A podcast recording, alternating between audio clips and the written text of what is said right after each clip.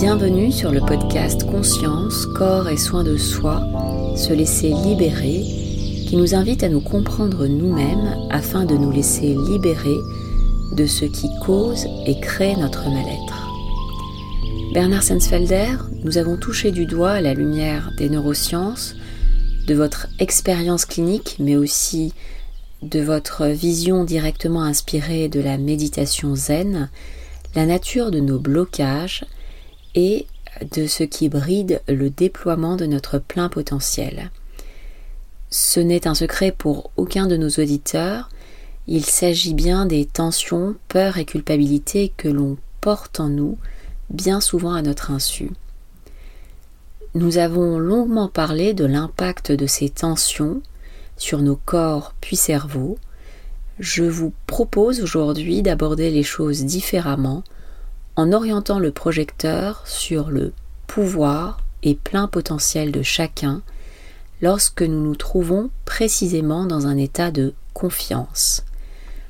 L'intitulé du jour est Posture et potentiel. Pourriez-vous dans un premier temps nous rappeler les bases neurophysiologiques qui conforte l'idée que c'est bien la nature de nos sensations qui oriente le fonctionnement de notre cerveau. Bonjour. Alors, euh, nous avons l'habitude de, de, considérer le cerveau d'un côté et puis le, le reste du corps d'un autre. Et nous avons l'habitude aussi de considérer que quelque part, a priori dans le cerveau, il y a ce qu'on appelle le psychisme. Je dis bien a priori dans le cerveau parce que rien n'est clair là-dessus. Et euh, cette notion de psychisme vient de la séparation posée dès les Grecs entre psychique et somatique. Or, ce que montrent les neurosciences, c'est que ce qui finit par donner de la pensée, l'influx nerveux qui va finir par donner de la pensée est d'abord passé par, on l'a déjà vu, le reptilien, c'est-à-dire tout ce qui concerne les sensations. Ensuite, ces informations-là ont été transformées et ça a, traversé le limbique ça a donné les émotions. Et seulement en dernier, euh, il y a la pensée. Ce que nous avons vu, c'est que le reptilien dépend, les informations qui arrivent au reptilien dépendent de tout ce qui s'est passé dans le corps. C'est-à-dire que le reptilien, je dirais, c'est le réservoir d'informations de ce qui est en train de se passer dans l'ensemble du corps, dans le reste du corps en dehors du cerveau. Et notamment l'arrivée d'informations sur ce qui se passe au niveau des fascias. Donc nous avons vu que le corps est impacté sans arrêt par des informations et que ces informations font réagir les fascias, mais que les fascias eux-mêmes sont des porteurs de traces du passé. Et que du coup, il y a une euh, transformation de l'information entre telle qu'elle est lorsqu'elle arrive sur nous, à notre peau, et lorsqu'elle arrive aux reptiliens. C'est-à-dire que les sensations, du coup, sont le reflet de notre histoire. Et l'ensemble de notre corps transmet des informations au cerveau. Donc, on pourrait dire en gros, va y venir, qu'il y a 80% des informations qui montent vers le cerveau et il n'y a que 20% qui redescendent du cerveau vers le reste du corps. Et que l'ensemble de ces informations qui montent vers le cerveau, donc notamment celles des fascias, mais pas seulement, euh, vont conditionner tout ce qui va se passer au niveau de la base du cerveau, c'est-à-dire du reptilien. Et très rapidement dans le cerveau, il y a une réaction aux informations qui arrivent du reste du corps, aux informations qui euh, arrivent dans le reptilien. Et là, il y a de façon automatique, à notre insu, une réaction du système nerveux vers donc vers le corps. C'est-à-dire que il y a plein d'informations qui montent, notamment à travers les fascias, et ensuite ça redescend. Après être arrivé au cerveau, ça redescend par le biais du système nerveux autonome, ça redescend et ça va réagir au niveau des fascias. entre autres, mais pas seulement. Par exemple, si l'information est une information de tension très forte, va y avoir éventuellement l'activation d'un signal de peur et du coup, ça va modifier le rythme cardiaque, et etc. C'est-à-dire que nous avons comme ça, en arrière-plan, à notre insu, un ensemble d'informations, action-réaction, donc ça redescend dans le corps, et du coup ça agit aussi sur les fascias, qui vont conditionner ce qui va se passer au niveau des émotions et qui vont conditionner ensuite ce qui va se passer au niveau de la pensée. Donc, faut imaginer comme ça que les informations arrivent de l'ensemble du corps, provoquent une première réaction autonome, automatique, qui descend dans le corps et qui vient modifier ce qui se passe dans le corps, que ensuite il y a la traversée dans le cerveau des émotions et les émotions vont encore descendre et entraîner des modifications dans le reste du corps. Et en dernier, on a la pensée, et la pensée peut elle-même entraîner des réactions dans le reste du corps. Toute cette action et ces réactions qu'il y a dans le reste du corps, en aïnothérapie, on considère que c'est ça, le psychisme. Ce qui veut dire que le psychisme, c'est du somatique. Donc nous sommes dans une notion de somatique uniquement. Donc ça, c'est la, première chose. Alors, lorsque les informations arrivent de façon déformée, parce qu'il y a des traces au niveau des fascias, lorsqu'il y a, lorsque les informations arrivent dans le cerveau et que elles se heurtent, c'est-à-dire que les sensations se heurtent à d'autres sensations. Lorsque nous voyons quelque chose, c'est une sensation. Lorsque nous entendons, c'est une sensation, etc. Il peut y avoir une disharmonie entre les informations qui montent du corps et les informations qui sont déjà traitées dans le cerveau par les cinq sens.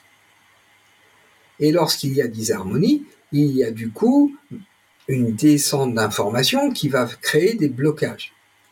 Donc tout ça va venir gêner d'une certaine façon les potentiels qui sont là. C'est-à-dire que la personne peut se retrouver avec des choses qui vont la freiner. Voilà, je ne sais pas si ça répond, mais plus les informations qui arrivent sont limpides, moins il y a de blocage dans les fascias, moins il y aura de réaction du système nerveux autonome. Donc, moins il y aura de blocage, moins il y aura de puissance dans l'émotion, euh, du coup, plus il y aura de sérénité. Et plus la pensée sera libre, sera fluide. C'est-à-dire que plus les fascias euh, sont souples, moins il y a de traces du passé, moins il y a de traces de tension les fascias, mieux le cerveau va fonctionner et donc plus on va pouvoir utiliser nos potentiels. Un être animé de sérénité et de confiance serait, si je résume bien, en pleine mesure d'exploiter son plein potentiel pour réaliser, créer, inventer et composer en harmonie avec le monde qui l'entoure. Par déduction, Bernard Sensfelder, un esprit créatif, ingénieux et innovant est-il a fortiori un esprit libre? Alors si on remonte à, l'origine de l'humanité, on s'aperçoit que euh, l'une des choses qui a permis le, développement de notre espèce et qui a fait qu'un petit primate comme ça a survécu à des conditions extrêmement difficiles, c'est la capacité à élaborer des stratégies pour ne pas mourir, pour se protéger, notamment des stratégies à plusieurs, avec une notion de collaboration pour créer un dialogue, pour élaborer des stratégies encore plus euh, performantes ça veut dire que ça repose sur de la peur. C'est-à-dire que les stratégies se sont d'abord développées sur le fait que nous avons eu peur. Et nos techniques de chasse, etc., se sont développées euh, tout simplement parce que bah, nous avions peur de mourir de faim. C'est-à-dire que les potentiels peuvent être exploités sur des bases de mal-être, sur des bases de peur les potentiels peuvent se développer dans de la sérénité, mais aussi dans de la pathologie. On voit de très très grands artistes créés parce qu'ils ne vont pas bien.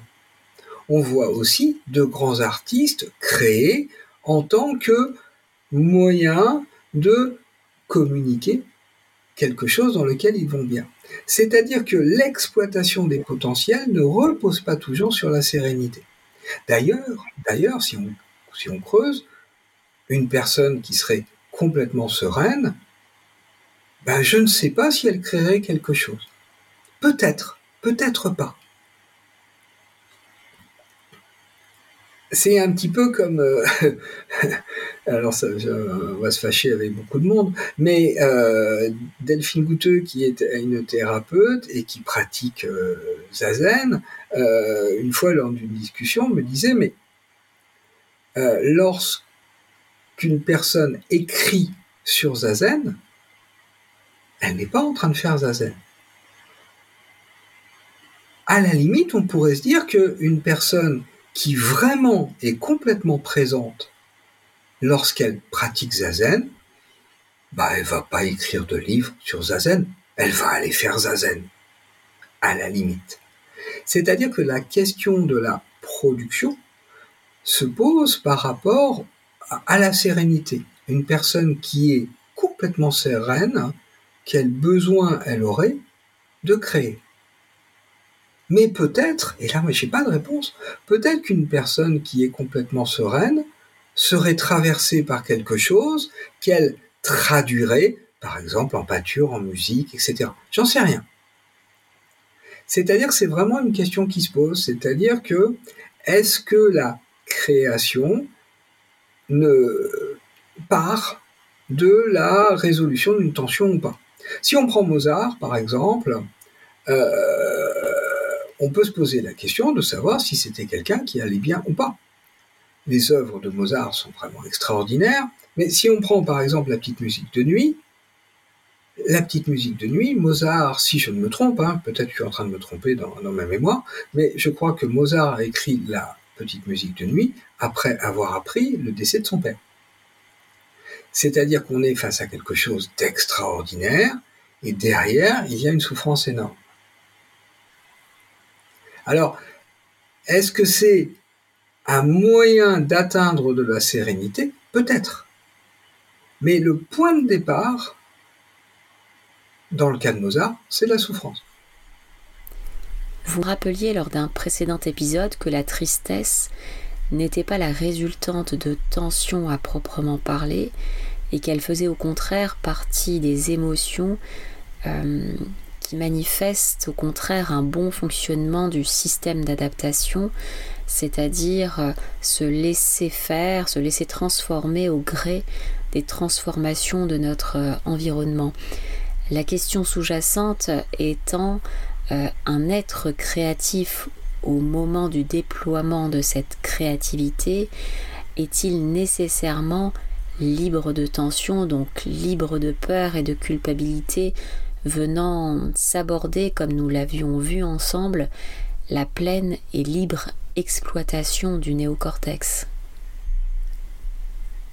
Alors, ce que vous dites est très très juste, et la tristesse fait partie effectivement du système d'adaptation. C'est très très juste, et effectivement, une façon de vivre sa tristesse peut être la création artistique.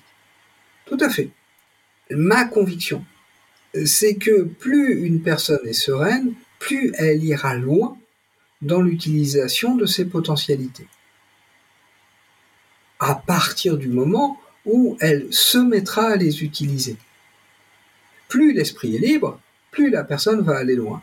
C'est-à-dire qu'une personne qui crée, une personne qui réfléchit à partir d'une tension, euh, est complètement focalisée sur sa création ou focalisée sur sa tension. C'est-à-dire qu'elle n'est pas présente à elle-même une personne qui est sereine et qui est en train de créer est focalisée sur elle-même. C'est-à-dire que le, euh, le, processus est complètement différent. La, la, création chez une personne sereine va venir sous forme de flash, va s'imposer à la personne. Alors que la création chez une personne tendue va être le résultat d'une démarche, je dirais, va être le résultat d'un effort. On n'est pas dans la même, dans la même posture par rapport à l'acte de création. La personne sereine va disparaître au profit de la création, alors que la personne tendue va euh, euh, va être sans arrêt présente, va pondre sa création. C'est-à-dire que la potentialité, le potentiel va être utilisé différemment. Le potentiel, on pourrait dire, va se servir du corps de la personne dans le cas de la sérénité, alors que sinon, c'est la personne qui va se servir de ses potentiels pour résoudre quelque chose. Je ne sais pas si vous voyez l'inversion. Euh, si on prend par exemple euh, Krishnamurti, il, est très très intéressant parce que lorsqu'il explique les choses, il explique en même temps qu'il ne sait pas ce qu'il va expliquer. Il découvre ce qu'il pense en l'énonçant. Ce qui est totalement différent de quelqu'un qui va structurer son discours, réfléchir, etc., avant de parler. C'est-à-dire que la différence, c'est que la personne sereine, la personne qui n'est pas envahie par des tensions, donc à son libre, ça va se faire tout seul. Elle va assister à ce qui se passe.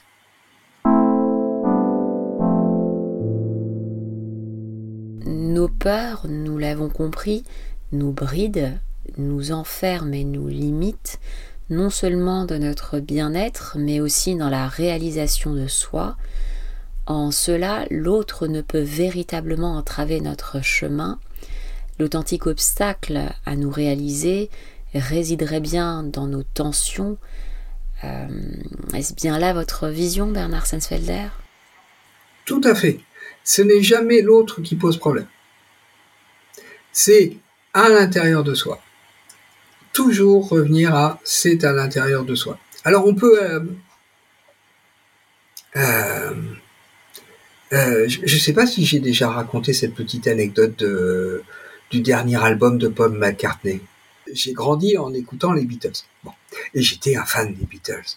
Et euh, McCartney, Paul McCartney, a, euh, après la séparation des Beatles, a fait deux albums, euh, McCartney 1, McCartney 2. Il a fait d'autres albums euh, avec des groupes, etc. Mais il y a eu McCartney 1, McCartney 2, dans lequel il joue tous les instruments. Et euh, lorsque j'étais jeune, j'étais euh, fan de ces deux albums. Et euh, il y a, euh, je ne sais plus, un ou deux ans, euh, il y a la sortie de McCartney 3. J'écoute l'album et je suis tout content d'écouter l'album. Et puis je suis, euh, je laisse vagabonder ma pensée et je suis en train de penser comme ça aux Beatles en me disant, bah voilà, euh, McCartney continue donc de produire, John Lennon a été assassiné, euh, George Harrison est mort d'un cancer. Et est là, pas moyen de me souvenir du nom du batteur. Et j'ai une petite fierté qui est non, je ne vais pas regarder sur Internet, quand même pas moi, je vais me souvenir du nom du batteur. C'est-à-dire que quand on pose les choses, mon potentiel est bloqué j'ai un problème mnésique, j'ai un problème de mémoire, je n'arrive pas à retrouver une information que je devrais connaître. Et je ne trouve pas. Bon, je reste sur ma petite frustration, et puis j'oublie, je passe à totalement autre chose. J'ai l'habitude, de temps en temps dans la journée, de me centrer, sans raison, sans, sans rien chercher de particulier, mais juste de demander à mon corps de laisser monter les tensions qui sont présentes, à tout hasard, des fois qu'il y aurait des tensions qui soient là. Et effectivement, je sens dans mon corps qu'il y a une tension qui monte. C'est-à-dire qu'il y avait des fascias qui étaient tendus et grâce à ce petit exercice, ils se détendent. J'ignore totalement pourquoi ces fascias étaient tendus. Les fascias se détendent, je le sens, je sens que quelque chose se détend en moi et immédiatement, Ringo Starr c'est-à-dire que j'ai le nom du quatrième Beatles qui me manquait, qui arrive. C'est-à-dire que l'accès à cette information était bloqué par une tension. Alors maintenant, on peut positionner ça dans la relation aux autres. Je vais dire que l'autre limite mes potentiels, mais pas du tout. C'est les neurones miroirs, par exemple, c'est quelque chose dans moi qui fait que il y a des, euh, fascias qui sont tendus et du coup, je n'ai pas accès à l'ensemble de mes euh, de, de mon. Alors ça, ça va très très loin. Ça veut dire que tout ce qui est de l'ordre intellectuel peut être bloqué, peut être inhibé, peut être gêné par les fascias. On va prendre un autre exemple. Ma dernière fille est adolescente, elle va au lycée, et donc parfois il y a des problèmes de relation avec le comportement ou euh, les tensions dégagées par certains enseignants. Dans ce cas-là, nous allons, alors qu'elle n'arrive pas à, se mettre à travailler, par exemple, ou elle n'arrive pas à mémoriser quelque chose, on va travailler par hypnose sur les tensions liées à tel ou tel enseignant. Et ensuite, elle va avoir accès à ses potentiels. Évidemment, si dans ses potentiels, il n'y a pas la capacité de réussir son contrôle, elle ne réussira pas. elle ne réussira pas. Mais simplement, elle pourra optimiser l'accès à ses potentiels en ayant travaillé par, euh, par hypnose. Voilà, pour répondre à votre question. Vous avez d'ores et déjà commencé à répondre à ma prochaine question, à savoir concrètement à quoi un état de sérénité nous donne-t-il accès? Auriez-vous peut-être un complément de réponse à apporter? Oui, c'est-à-dire que euh, il y a des choses qui nous paraissent très très importantes. Et l'état de sérénité, la pratique de l'hypnose, etc., va permettre de modifier ça. C'est-à-dire que nos systèmes de valeurs sont souvent construits sur des tensions. Non pas qu'il n'y ait pas de tension, il n'y ait pas de système de valeurs, pardon, lorsqu'il n'y a pas de tension, mais ce ne sont pas les mêmes systèmes de valeurs. Et ça, c'est extrêmement important. Tout à l'heure, euh, un monsieur que je recevais en consultation me disait qu'il sentait que les choses étaient en train de se transformer dans, lui. Ah bon, euh, à quoi voyez-vous ça? Eh bien, tout à l'heure, j'ai constaté que le lave-vaisselle n'était pas vidé ça ne m'a pas énervé. Et je ne l'ai pas encore vidé, je ferai ça plus tard. Alors que ce monsieur, pour lui, ça aurait été insupportable que le lave-vaisselle, alors qu'il avait fini de tourner, ne soit pas immédiatement vidé. C'est-à-dire que son rapport au lave-vaisselle a changé. Ça paraît anodin. Mais en fait, ce monsieur bah, est en train d'avoir son système de valeurs. Qu'est-ce qui est réellement important pour moi qui est en train de changer? Parce que les tensions sont en train de disparaître. Il, est à, il y a fort à parier que quand il va vider de la vaisselle, il va le faire de façon détendue. C'est-à-dire que l'ambiance chez lui sera différente. Alors je prends ce petit, ce qui peut paraître une anecdote, mais en fait c'est ça. C'est-à-dire que des tas de choses qui peuvent paraître importantes aux gens tendus peuvent paraître anecdotiques aux gens non tendus. Par contre, ça peut s'inverser. C'est-à-dire qu'une forme d'irrespect peut paraître anecdotique à des personnes tendues et peut paraître importante à des personnes qui ne sont pas tendues. C'est-à-dire que le, le système de valeurs sera différent. Et là, on, reprend l'élaboration de l'éthique, c'est-à-dire notre propre système de valeurs. On reprend le qu'est-ce que j'ai envie de vivre avant de mourir? Qu'est-ce qui pour moi est important ou pas? Et tout ça va être complètement différent chez quelqu'un qui est tendu et quelqu'un qui n'est pas tendu. C'est-à-dire qu'il y a des choses qui vont apparaître. On peut aller plus loin sur la question des potentiels je constate que beaucoup de personnes euh, qui ont pratiqué la vont développer une activité artistique. C'est-à-dire vont prendre le temps de pratiquer quelque chose qui ouvre à une forme de transcendance. vont accepter de se mettre à pratiquer quelque chose qui les dépasse. Et l'activité artistique, c'est ça, c'est se laisser faire par quelque chose qui nous dépasse. Et ça, c'est très très intéressant, c'est-à-dire que vous pouvez voir des gens qui étaient pris dans des activités fonctionnelles, qui étaient pris dans des activités pour se détendre, pour vider la tension qu'ils avaient, qui étaient, etc., ou éventuellement qui étaient dans des activités de défoulement, c'est-à-dire qui faisaient du sport mais pour se défouler, qui, parce que les choses se sont détendues, vont se mettre à prendre le temps de s'asseoir et de se laisser aller à de la musique, à de la peinture, à de la danse ou à des activités spirituelles. C'est-à-dire qu'ils vont rentrer, ou la méditation, ils vont rentrer dans un rapport au monde et au temps qui sera complètement différent. Et là, il y a des potentiels qui s'ouvrent. Peut-on affirmer, Bernard Sensfelder, que se libérer de ces tensions mène à une forme de lucidité, d'intuition, voire même peut-être à une auto-guérison? Avez-vous un avis sur la question? Alors, euh, oui, j'ai un avis sur la question. Euh, de lucidité, oui. Alors on va aller même un peu plus loin, au risque de surprendre les, auditeurs.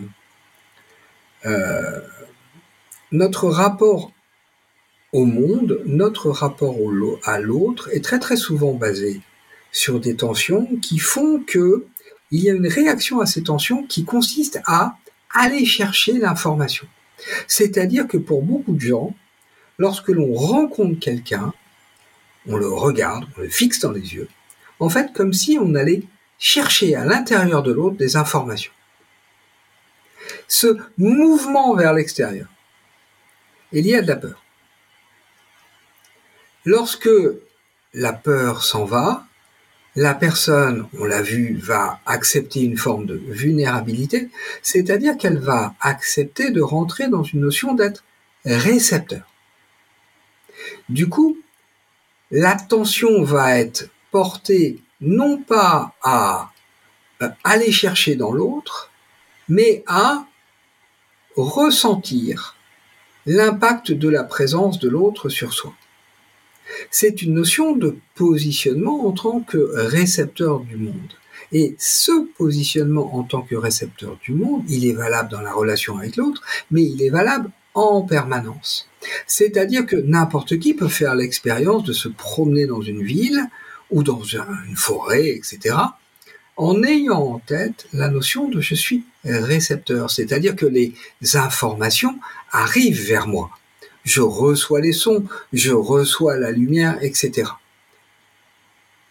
C'est-à-dire cette position de vulnérabilité, et qui donc suppose de sortir de la peur, donc d'être moins tendu.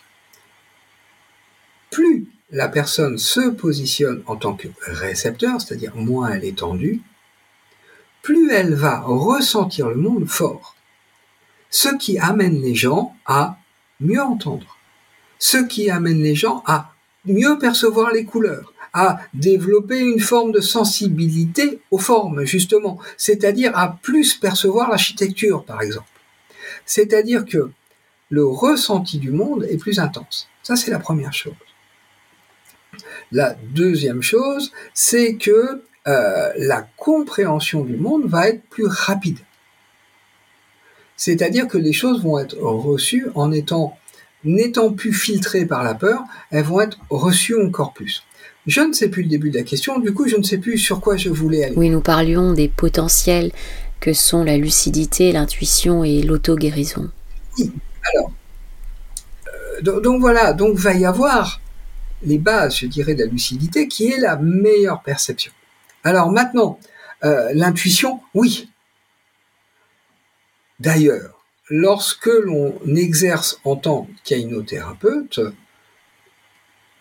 le positionnement de l'ainothérapeute fait que l'ainothérapeute est dans de la sérénité. Et du coup, il est envahi par des intuitions. C'est-à-dire que l'aïnothérapeute ne réfléchit pas à ce qu'il va dire au patient. Ça s'impose à lui. Et ça, plus on est centré dans la vie de tous les jours, plus il y a d'intuition. Alors maintenant, par rapport à l'auto-guérison, on va poser les choses. C'est-à-dire qu'une personne qui est malade, une personne qui souffre d'un cancer, une personne qui souffre de problèmes de thyroïde, hein, hein, hein, bah, elle va consulter. Par contre, par contre, je m'aperçois que beaucoup de gens, et là ça rejoint la notion de vulnérabilité, n'acceptent pas d'être vulnérables au traitement. Du coup, beaucoup de gens ont des corps qui vont lutter contre le traitement. Plus la personne est dans de la sérénité, plus elle va se laisser faire par le traitement. Ça, c'est la première chose. Deuxièmement, d'un point de vue physiologique, plus une personne est tendue, plus il y a de chances qu'elle développe des pathologies. Plus une personne est détendue, plus il y a de chances que son système immunitaire fonctionne de façon correcte. Alors, il s'agit de garder les justes proportions aux choses. Lorsqu'on est malade, on va se soigner. Simplement, le soin se fera mieux si on est serein. Ensuite, effectivement, il est possible qu'on soit moins malade lorsqu'on est, euh, est serein. Oui, bien sûr, par auto-guérison, j'entendais euh, surtout la capacité qu'on a d'optimiser finalement une guérison en ayant un état d'esprit euh, empreint de confiance et de sérénité plutôt qu'un état de, peur un état finalement de, défense euh, qui viendrait retarder la guérison plutôt que la favoriser.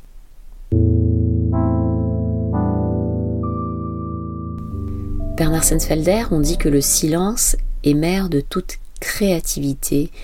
Que vous inspire le silence?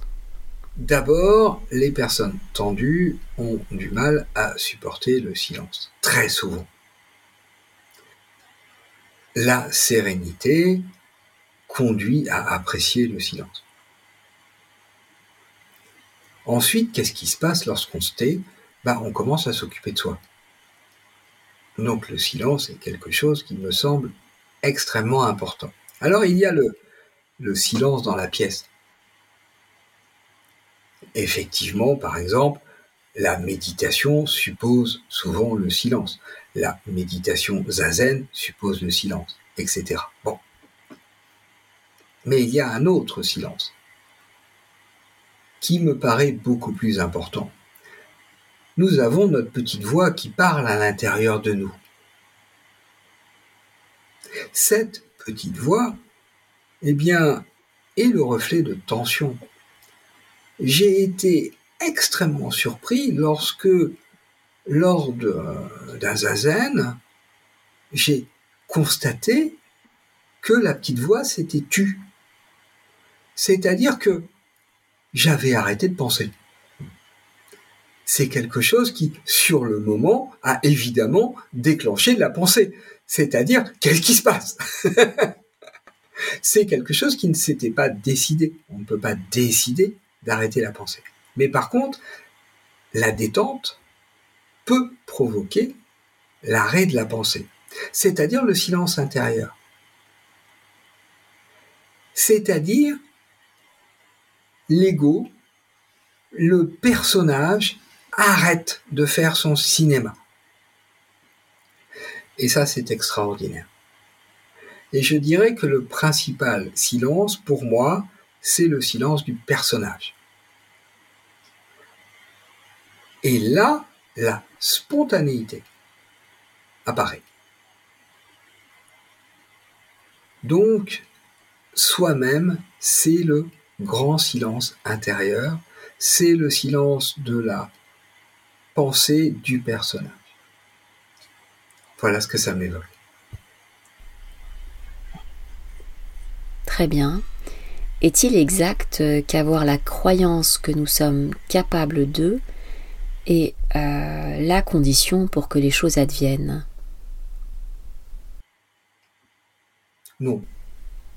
C'est donc une idée reçue? C'est une idée reçue. C'est-à-dire que à partir du moment où on se laisse faire, on est très souvent surpris du fait que les choses adviennent. C'est-à-dire qu'il y a vraiment toute une croyance que c'est nous qui provoquons les choses. En énothérapie, nous, défendons l'idée que bah, euh, on fait ce qu'on a à faire, fait ce qu'on doit, et puis bah, advienne que pourra, on verra bien ce qui se passe. Ça rejoint tout à fait la pensée zen. Mais ça va encore plus loin, c'est-à-dire que là, l'accès à la spontanéité, le fait d'aller de mieux en mieux, donc qui est de moins en moins de tension, nous amène à être surpris. Non seulement par ce qui se passe, mais surpris par ce que l'on fait. C'est-à-dire que la plupart des gens croient qu'il est important de savoir qui ils sont. L'ainothérapie nous conduit dans le fait que la disparition ou la diminution des tensions fait que nous découvrons qui nous sommes chaque jour. Et du coup, nous pouvons découvrir de nouvelles capacités chaque jour. C'est-à-dire que nous sommes surpris par nous-mêmes. Et nous pouvons être totalement surpris par ce que nous arrivons à faire. Euh, oui, tenez, je vais prendre un exemple. Un, jeune homme qui était venu me voir, qui est contrebassiste. Et ce monsieur, euh, ce jeune homme, euh, m'a fait le plaisir de venir en séance avec sa contrebasse. Et il m'explique des blocages qu'il a. Il me montre, etc. Bon, déjà, moi je trouvais qu'il jouait extrêmement bien. Et nous travaillons donc sur des tensions qu'il a dans son corps pendant qu'il joue. Et